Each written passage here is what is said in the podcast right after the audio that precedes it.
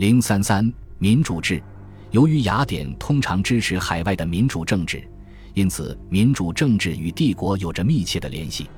在民主政治与帝国之间，另外还有一层内在关联。因克蒙在公元前五世纪六十年代的举措，帝国征收的税金日益增加，这使得公元前四百六十二年的民主制变革具备了可能性。这一转变又与厄斐阿尔特和伯里克利的名字联系在一起。这些改革提升了公民大会的权利。梭伦开启端到克里斯提尼为止，在许多方面，公元前六世纪留给雅典人的仍是一个贵族制国家。尤其需要指出，向人民诉求制的引入，被公元前四世纪的思想家亚里士多德认为是梭伦所做出的最为民主的举措，实际上仍然只是一个潜在的民主因素。直到公元前五世纪六十年代实行陪审津贴制，意味着大量民众陪审员及组成的民众法庭的数以百计甚至数以千计的公民能够频繁出庭而不必担心失去收入。接下来的几十年里，其他民主津贴也陆续引入，如为准备公民大会事务的五百人议事会成员支付津贴，在城市节庆日向公民发放津贴。到了这个程度。就不能否认雅典民主政治的费用是由盟邦所支付的了。雅典曾经否认过，其理由是在公元前404年战败以后，帝国已不复存在。但公元前4世纪的雅典仍旧发放津贴，因此民主化的津贴与帝国没有必然的联系。有这样一种论点颇为天真，即一旦由投票通过的措施得以实施。如同现代新的银行休假制度，有勇气的政治家会挺身而出，力促废除之。至少在为自己保留了可一举罢免领导人的权利的那种民主之下，会这样做。相比现代的英国和美国，雅典的民主政治在民主性上既有优越性，也有不足之处。对于优越之处，前文已述，公民大会比现代的选民能够享受更直接的权利。部分原因是古代雅典的投票人相对来说少的太多了，不足之处的原因也在于投票人数，大量群体的全部成员被排除在公民权之外，如奴隶、妇女、从属盟邦，而他们的生活受到许多公民大会决议的影响。大约只有四万名成年男性公民拥有投票权，这些人中间，大约只有六千千人可能参与重要的讨论。理论上讲，公民大会在雅典政治生活中至高无上。尽管很难找到一个关于这一原则的清晰陈述，如果人民不被允许去做自己想做的事情，那将会是耻辱。此类声音已经突现，这就证明了一个总体来说不合法的事物是正当的。关于这一点，可能亚里士多德解释的最好。他说：“人民希望得到至高无上之权利。关于真正的人民主权。”最好的阐释就是，人民保留且运用罢免并惩罚其公仆的权利。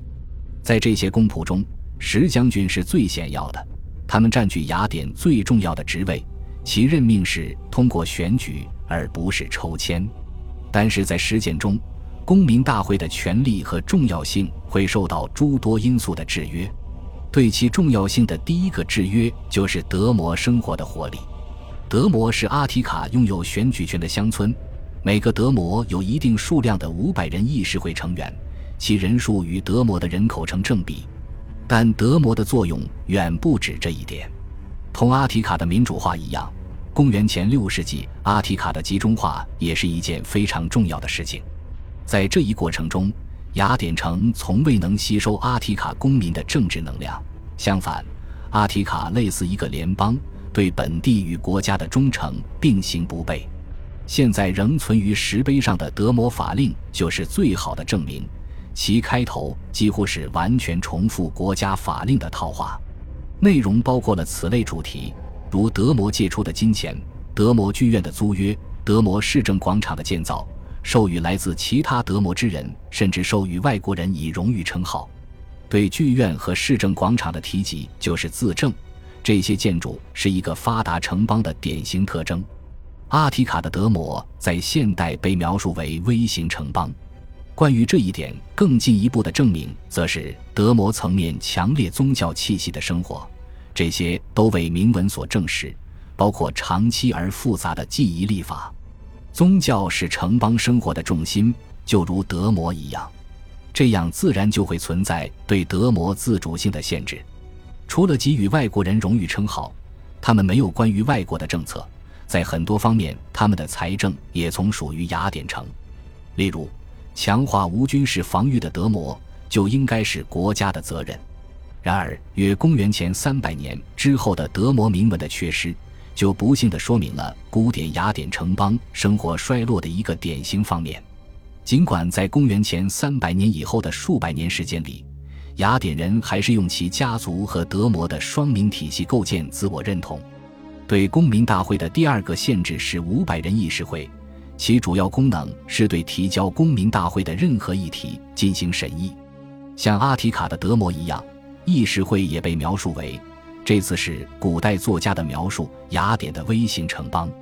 传统观念认为，议事会仅仅是公民大会的代理和仆人。这一观点很大程度上基于一种想象，即议事会是人民的社会性代表和一个横截面。然而，这种想象并没有坚实的基础。当克里斯提尼于公元前507年设计出五百人议事会时，是无需津贴进行选举的。第一次明显通过抽签从德摩成员中产生议事会成员，是在约公元前四百五十年。发放津贴不会早于公元前四百一十一年。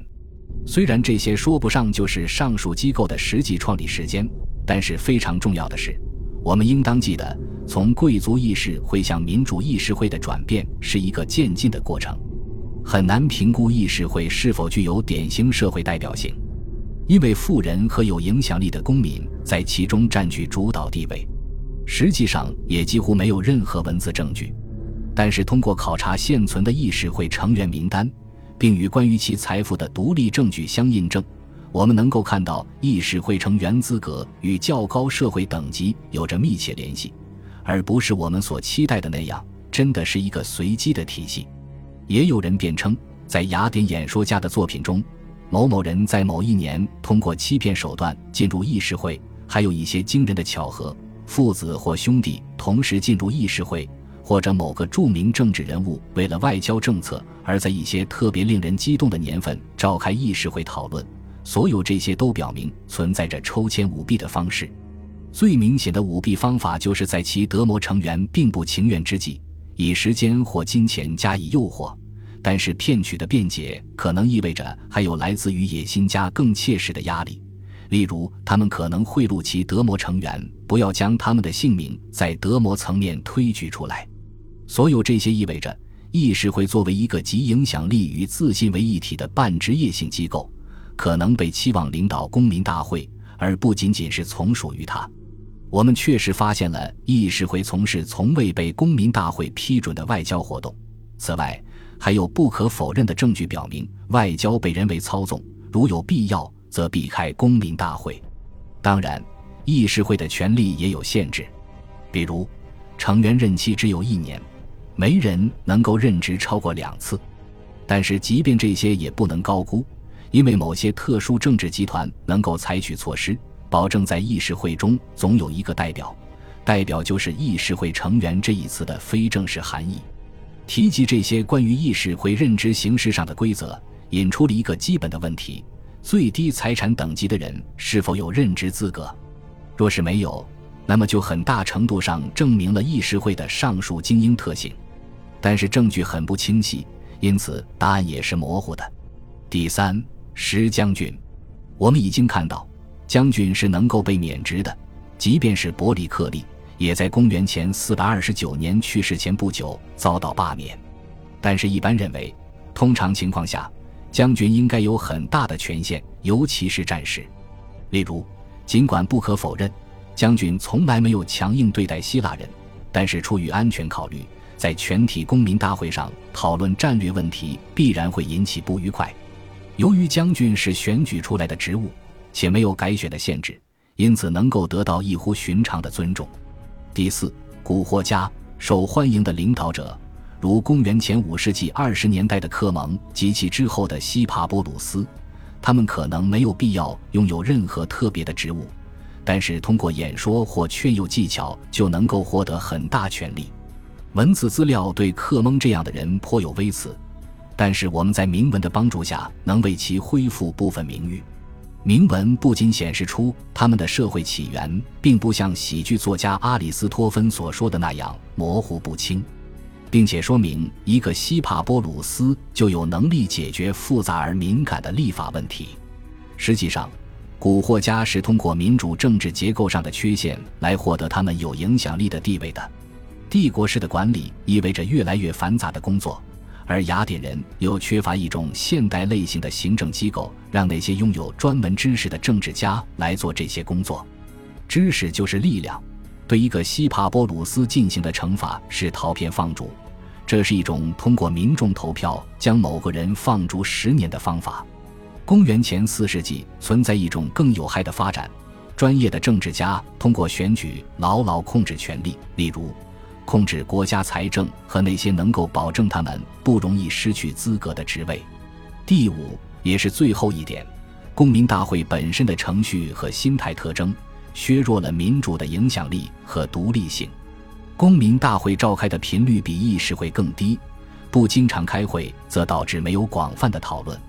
投票并不计数，通过举手表决，因此这是一种凭印象的标准，就如现代的工会集会一样。甚至迟至公元前五世纪末期，古惑家大行其道之时，民主政治的雅典投票人还是喜欢某个贵族，比如年轻的阿尔基比亚德斯就能够在公元前四百一十五年要求得到一个政府高级职位，原因是他的赛马在新晋的奥林匹克赛会中获得了胜利。这种要求显示了财富的持久势力，尤其是通过继承得来的财富，这不可避免地妨碍了民主政治。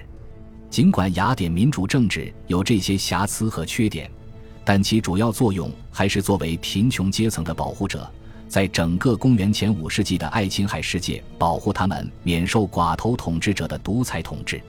从这些阶层的观点来看，雅典民主政治的悲剧性在于，这个世界逐渐对他们的保护者失去了信心。恭喜你又听完三集，欢迎点赞留言。关注主播，主页有更多精彩内容。